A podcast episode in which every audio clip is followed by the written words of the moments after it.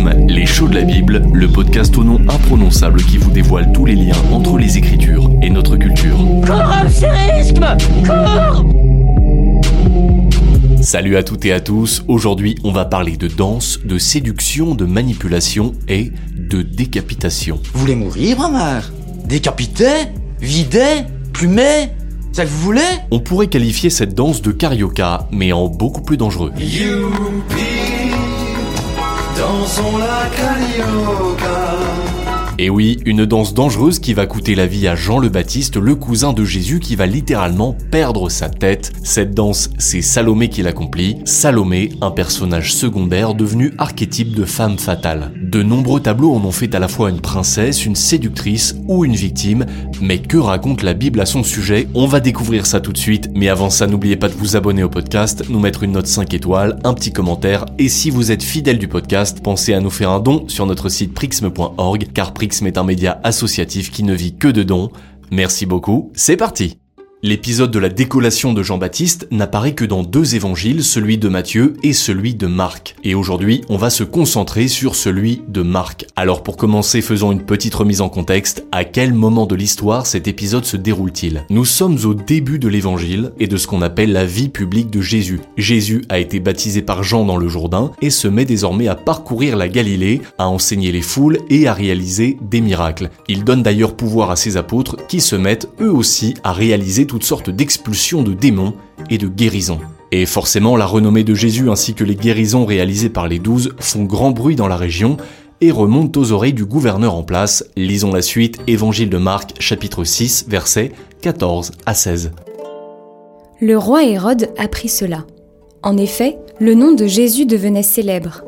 On disait C'est Jean, celui qui baptisait. Il est ressuscité d'entre les morts, et voilà pourquoi des miracles se réalisent par lui. Certains disaient C'est le prophète Élie. D'autres disaient encore C'est un prophète comme ceux de jadis. Hérode entendait ces propos et disait Celui que j'ai fait décapiter. Jean, le voilà ressuscité Si on comprend bien, les événements et guérisons réalisés par les disciples de Jésus se diffusent, se propagent, et le peuple attribue notamment ces miracles à Jean, alias Jean-Baptiste, le cousin de Jésus. Et là, Hérode s'étonne que le peuple parle de Jean-Baptiste. Il était pas mort celui-là?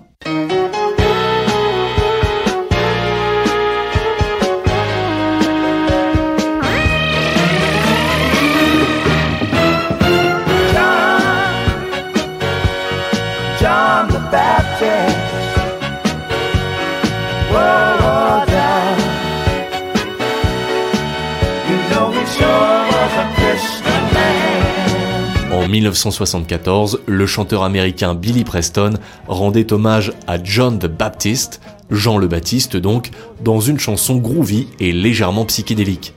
Hérode est étonné d'entendre des récits de Jean le Baptiste qu'il croyait avoir fait décapiter. Et c'est là que survient notre histoire avec Salomé. Au moyen d'un flashback, pour parler en bon prof de français, on parle d'analepse, Hérode raconte après coup un événement qui s'est déroulé dans le passé. Lisons cela toujours chez Marc au chapitre 6 versets 17 à 20. En effet, Hérode lui-même avait envoyé arrêter Jean, l'avait fait enchaîner en prison à cause d'Hérodiade, la femme de son frère Philippe, parce qu'il l'avait épousée.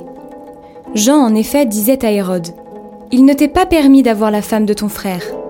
Or, Hérodiade avait de la rancune contre Jean et voulait le faire mourir et elle ne le pouvait pas. Hérode, en effet, craignait Jean, sachant qu'il était un homme juste et saint, et il le gardait. Et une fois qu'il l'avait écouté, il faisait beaucoup de choses et l'écoutait avec plaisir.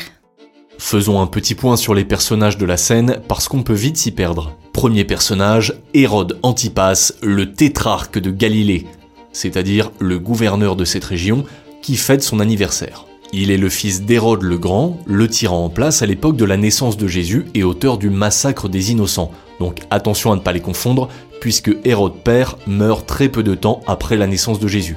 Ensuite, Hérodiade, la femme de Philippe, le frère d'Hérode Antipas. Elle épouse en seconde noces Hérode alors que Philippe, son premier mari, est toujours vivant. Autrement dit, elle a quitté son mari pour épouser son beau-frère. Et c'est justement ce que reproche et dénonce Jean, le troisième personnage de la scène, qui est en fait le personnage principal, c'est le fils de Zacharie et Élisabeth et le cousin de Jésus, On le connaît surtout sous le nom de Jean-Baptiste, appelé ainsi parce qu'il est celui qui baptise, c'est lui qui baptise Jésus dans le Jourdain.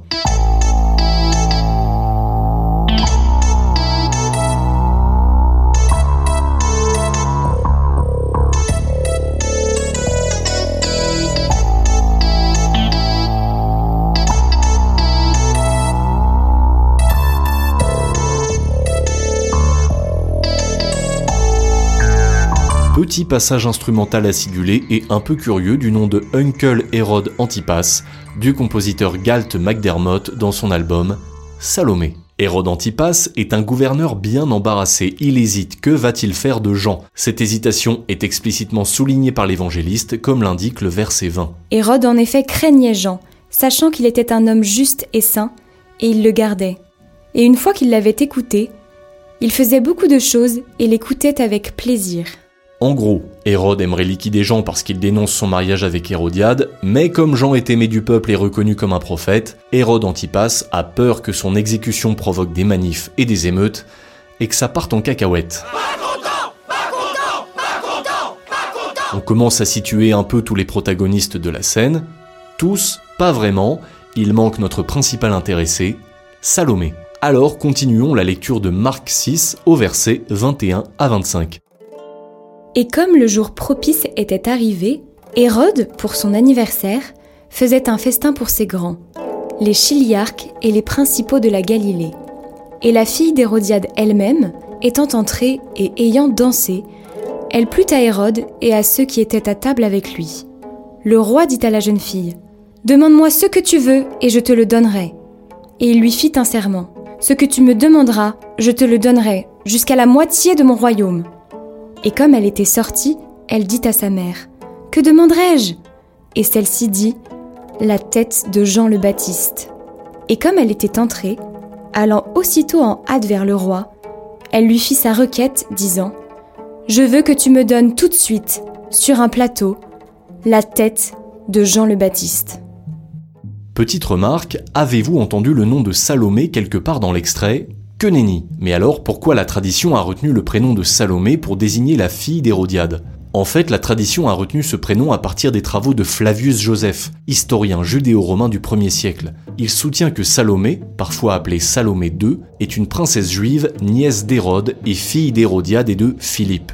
Cette soirée chez Hérode aurait pu être un dîner presque parfait si Hérodiade, la mère de Salomé, n'avait pas en elle un désir de vengeance. En effet, elle en veut à Jean-Baptiste car il s'oppose à son mariage avec Hérode, son beau-frère. C'est pour cela que Jean-Baptiste est retenu prisonnier dans le palais d'Hérode et y est toujours au moment de la fête d'anniversaire de ce dernier. C'est ton anniversaire Non, c'est pas mon anniversaire Hein? Pour l'anecdote, sachez qu'il s'agit du seul anniversaire dont il est question dans toute la Bible. Le mot n'apparaît que dans deux évangiles, Marc et Matthieu, systématiquement pour évoquer cet épisode. Fêter son anniversaire et souffler ses bougies ne semble donc pas très courant à l'époque. L'anniversaire apparaît pour Hérode comme un prétexte pour faire une fête de plus dans son palais. Et s'ils te parlent, et s'ils me cherchent, dis-leur qu'on est mariés, qu'on a tourné le sablier, qu'il y a déjà quelqu'un dans ton. Et s'ils te veulent, ou s'ils me veulent, dis-leur que c'est mort. Préviens-moi quand tu sors, les méchants sont cachés dehors. Salomé, Salomé, Salomé, Salomé, Salomé, Salomé, Salomé, Salomé, Salomé, Salomé, Salomé. Dans sa chanson Salomé, le rappeur Tyke parle de son histoire d'amour avec sa femme et lui adresse des mises en garde pour qu'ils restent fidèles l'un à l'autre. La Salomé de la chanson apparaît comme une séductrice, de la même façon que la fille d'Hérodiade dans l'évangile de Marc. Salomé est entrée comme un ouragan à l'anniversaire d'Hérode avec une danse, une danse fatale. Hérode était bien embarrassé et ne savait que faire de Jean le Baptiste. C'est Salomé qui a tranché pour lui. Obligé de respecter la promesse faite à Salomé s'il ne veut pas perdre la face devant ses invités, il ordonne donc à contre-coeur la décapitation de Jean le Baptiste. Lisons Marc 6, versets 26 à 28. Et profondément attristé, le roi, à cause des serments et de ceux qui étaient à table avec lui, ne voulut pas la repousser. Aussitôt, il envoya un garde avec l'ordre d'apporter la tête de Jean. Le garde s'en alla décapiter Jean dans la prison, et il apporta sa tête sur un plateau, et il la donna à la jeune fille, et la jeune fille la donna à sa mère. Hérodiade a donc gagné et elle a eu ce qu'elle souhaitait, la tête de Jean le Baptiste qui dénonçait son deuxième mariage sur un plateau d'argent apporté par sa propre fille. Elle fait donc de Salomé l'instrument de sa vengeance terrible, Jean-Baptiste est finalement mis hors d'état de nuire et elle peut dormir sur ses deux oreilles. Mais pour revenir à notre affaire, une question nous taraude. Pourquoi Salomé fascine-t-elle autant si elle est ainsi décrite comme une jeune fille sous l'emprise de sa mère? En fait, cet épisode biblique a été largement récupéré par les artistes et surtout dans la peinture où deux visions de Salomé s'opposent. D'une part, l'interprétation médiévale qui a longtemps fait de Salomé une figure de débauchée et de pécheresse, et d'autre part, l'interprétation romantique du 19e siècle qui a fait de Salomé l'incarnation de l'exaltation du désir, du plaisir et de la séduction. C'est donc à partir du 19e siècle que le sujet de Salomé a commencé ou recommencé à inonder l'histoire de l'art et en particulier la peinture. Au passage, le 19e siècle fut historiquement le temps des grandes conquêtes napoléoniennes en Égypte. Émerveillés, les artistes ont répandu par leurs peintures ou leurs écrits les paysages, les mythes et les cultures qu'ils découvraient et surtout fantasmaient.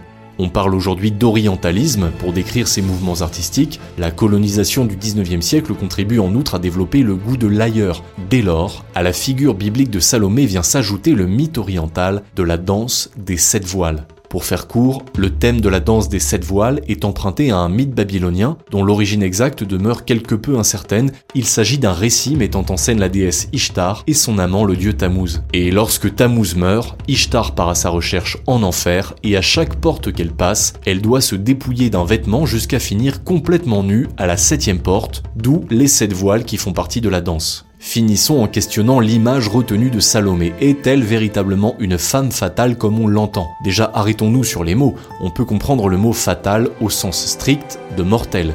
Mais à travers le récit des évangiles, Salomé est d'abord l'instrument de la haine coupable de sa mère Hérodiade. Incidemment, elle cause la mort de Jean-Baptiste. Le mot fatal prend ainsi un sens tragique. Le fait que Salomé danse si bien est fatal à Jean. Salomé devient donc complice, elle ne peut réchapper à son destin. C'est par elle qu'advient le martyr du cousin de Jésus. Allez, on vous libère, c'est l'heure de la Zumba, mais faites attention à ne tuer personne. D'ici là, n'oubliez pas de vous abonner au podcast, partagez-le partout autour de vous, et si vous êtes sympa, pensez à nous faire un don sur prixme.org. On ne vit que de dons chez Prixme, et on se quitte avec un Indochine qui a aussi chanté Salomé. À très très vite Je sors des comas. Pourquoi je reste froid? Mais je vois et à, et à ce que je ne devrais pas. Je ne me souviens de rien. Pourquoi je reste froid?